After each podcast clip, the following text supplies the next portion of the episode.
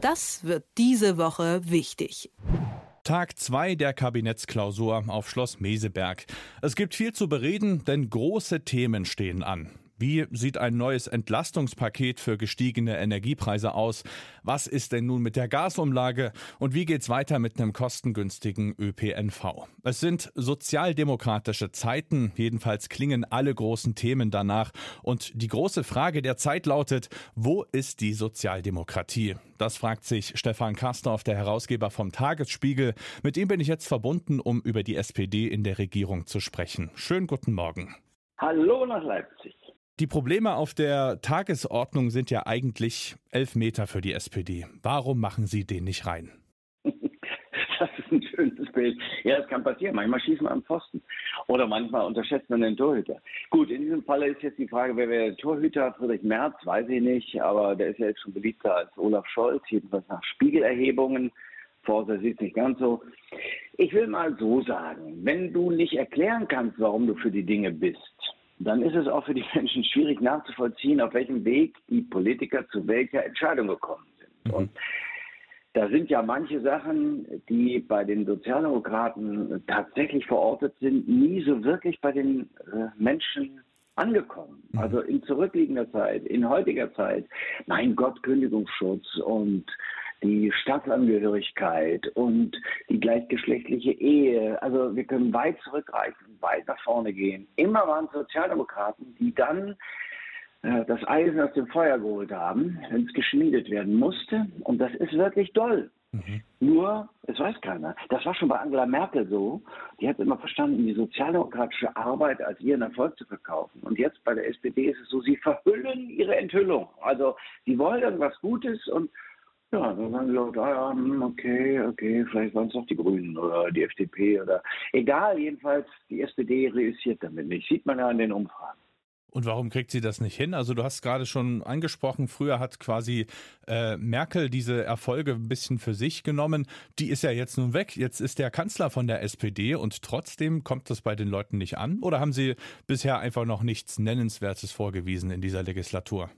Ja, das will ich mal so nicht sagen. Sie ist ja noch jung, die Legislaturperiode. Und wenn man sich so anguckt, was sie in Krisen haben machen müssen, also das übliche Programm so, man vereinbart irgendwas und dann wird es 180 Seiten und die arbeitet man an, ab, man ackert sich durch und zum Schluss wird irgendwie darüber das Urteil gesprochen. Nee, so ist es ja nicht. Von Anbeginn an ist Krise. Es ist Energiekrise, es ist überhaupt Krise, es ist Weltkrise, es ist, Welt, es ist ein Krieg. Mein Gott, also da kommt man zu normalem Abarbeiten der Agenda, die auch nötig wäre, Reformagenda, die nötig wäre, kommt man ja gar nicht. Und insofern haben die schon auch sachgerecht entschieden. Also auch dieses Programm, wir nennen das ja euphemistisch, also ein wenig überzeichnet nennen wir das ja Sondervermögen, also Sonderschulden von 100 Milliarden für die Bundeswehr. Das ist ja sachgerecht. Das stimmt ja. Seit Jahren wird es gefordert, immer abgelehnt, jetzt wird es gemacht. So, lange Rede, kurzer Sinn. Es ist immer wieder dasselbe. Politik ist, den Menschen zu erklären, wofür man, ich sage es jetzt mal mit dem Wort, das man früher gesagt hat, Gefolgschaft erreichen will. Und zwar im demokratischen Sinne. Wofür möchte ich deine Stimme haben? Das erkläre ich dir jetzt. Das ist wie bei den alten Griechen, wie in der Polis. Da stellt sich jemand hin in der Agora und sagt, ich, Olaf, möchte gerne, dass du das gerne, also du musst das jetzt machen, du musst jetzt mir helfen, das mhm. zu verwirklichen. Und dann sagen wir ja oder nein, weil wir verstanden haben, um was es geht. Wenn ich aber nur entscheide, dann weiß ich gar nicht, dass das gibt. Oder wenn ich es weiß, bin ich vielleicht noch nicht mal der Meinung, dass es eine richtig gute Idee ist. Und daran tut mir leid, muss, man muss es immer wieder sagen, krankt ist. Politik ist aber Kommunikation und Kommunikation ist nicht Gesabbel, sondern kommt vom Lateinisch und heißt auch im weitesten Sinne gemeinsam schaffen. Mhm.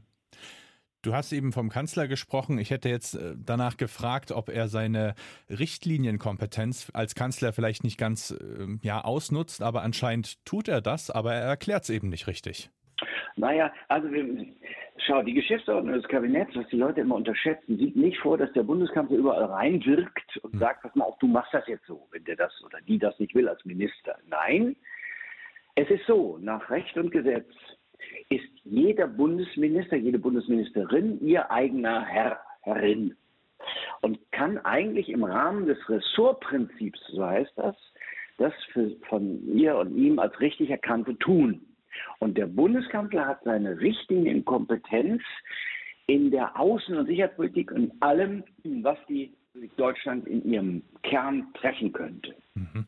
Heißt, der kann wegen des Ressortprinzips auf die einwirken und kann sagen, es ist sehr schön, wenn das jetzt macht ist. Aber so richtig mit, mit der Faust auf den Tisch hauen und sagen, das wird jetzt so gemacht, das kann der versuchen. Aber nicht alle Minister werden folgen. Mhm. Jetzt hast du in deinem Kommentar auch äh, nach Kevin Kühnert gefragt. Wo ist denn der? Haben vielleicht gerade in der SPD die falschen Leute was zu sagen? Ja, könnte man meinen, oder? Also ich meine, gut, Lars Klingbeil ist schon ein vitaler, agiler Politiker, der auch wahrgenommen wird. Saskia Essen war nie ganz unumstritten. Ich finde sie viel besser, als die Leute sie machen. Der hat wirklich von manchen Dingen Ahnung.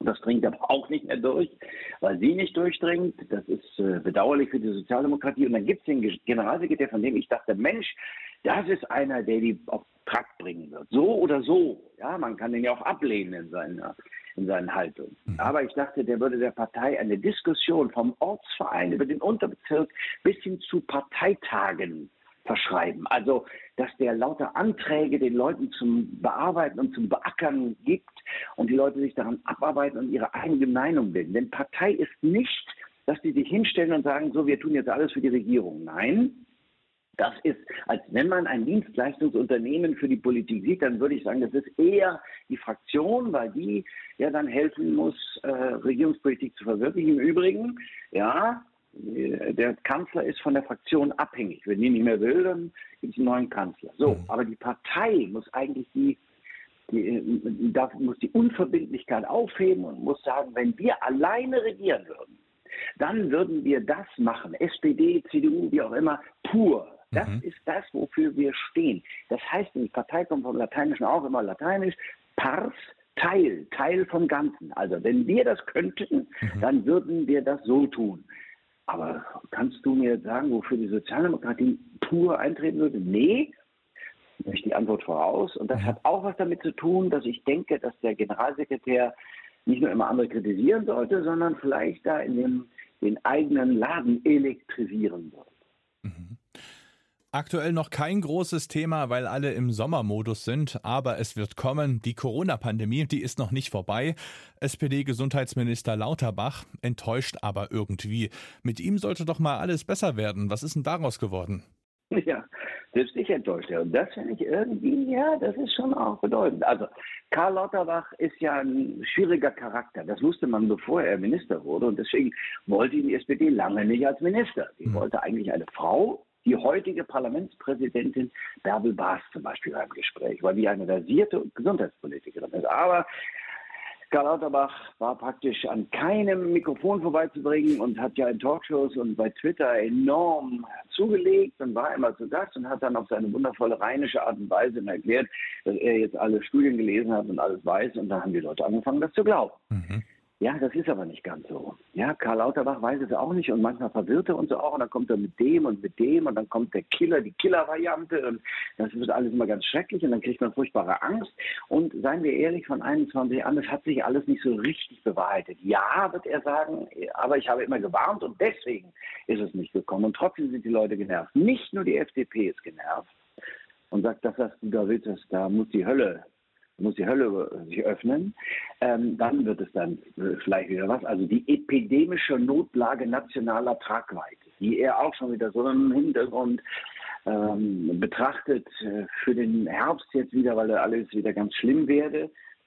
Das wollen wir mal nicht hoffen. Ja, wir, wir drücken alle die Daumen, es werden Vorkehrungen getroffen, aber dass das wieder eintritt, das sehe ich nicht, weil die äh, FDP für diese für, für, diese Abstimmung notwendig ist. Da gibt es in der Koalition keine Mehrheit. Und in der SPD sind sie halt eben auch genervt von ihm. Mhm. Äh, weil er auch handwerkliche Fehler macht. Das ist ja auch nicht nur, ja auch nicht nur Corona, sondern es ist Krankenkasse, äh, Krankenkassen, äh, Krankenkassen, Krankenhäuser, Zuschüsse. Das ist ein richtig schwieriges, ganz, ganz schwieriges Ministerium. Da kann man viel richtig und verdammt viel falsch machen. Und das muss auch geleistet werden.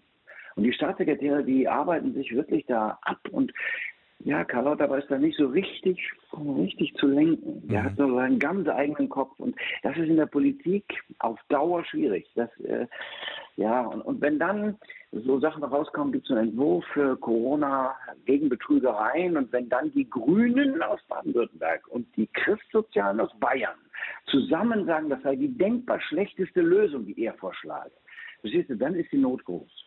Mhm. Also könnte man sagen, dass Lauterbach vielleicht einfach zu sehr Wissenschaftler und zu wenig Politiker ist? Nö, ähm, er ist ja gar nicht so sehr der Mann der Wissenschaft. Natürlich ist er Professor, aber mhm. ich glaube Professor für Gesundheitsökonomie und nicht für Epidemiologie oder irgend sowas. Nein, er ist immer der Arzt. Also, um Gottes Willen, das klingt jetzt so, so, doof, aber nein, er ist kein Arzt. Er ist Mediziner und mhm. Professor für Gesundheitsökonomie. Arzt ist er nicht. Also ist nicht so, als ob er jahrelang am Patienten gearbeitet hätte. Also das mit der Wissenschaft ist so eine Sache. Das, das sieht anders aus. Und in der Wissenschaft sagen sie das ja auch. Und es ist auch nicht immer alles ganz wissenschaftlich. Nein, wenn einer Professor ist, dann meint man, ne? das ist, Mensch, der muss aus der Wissenschaft und dann auch noch Professor äh, im medizinischen Bereich, der denkt so, ja, automatisch, das ist ein Mann der Wissenschaft. Und er ist ja auch einer, der diese Studien äh, liest. Nur seine Schlüsse, die er rauszieht, die, ähm, das sind seine Schlüsse und nicht immer die. Und, und Vielleicht ist es noch differenzierter, als er es darstellt. Also, lange Rede, kurzer Sinn. Ähm, er ist ein ganz, ganz, ganz, ganz gescheiter Mensch. Das ist gar keine Frage. Aber wie das manchmal so ist, die sind halt eben eigen. Und in der Politik darfst du das mit dem Eigensinn dann auch nicht übertreiben.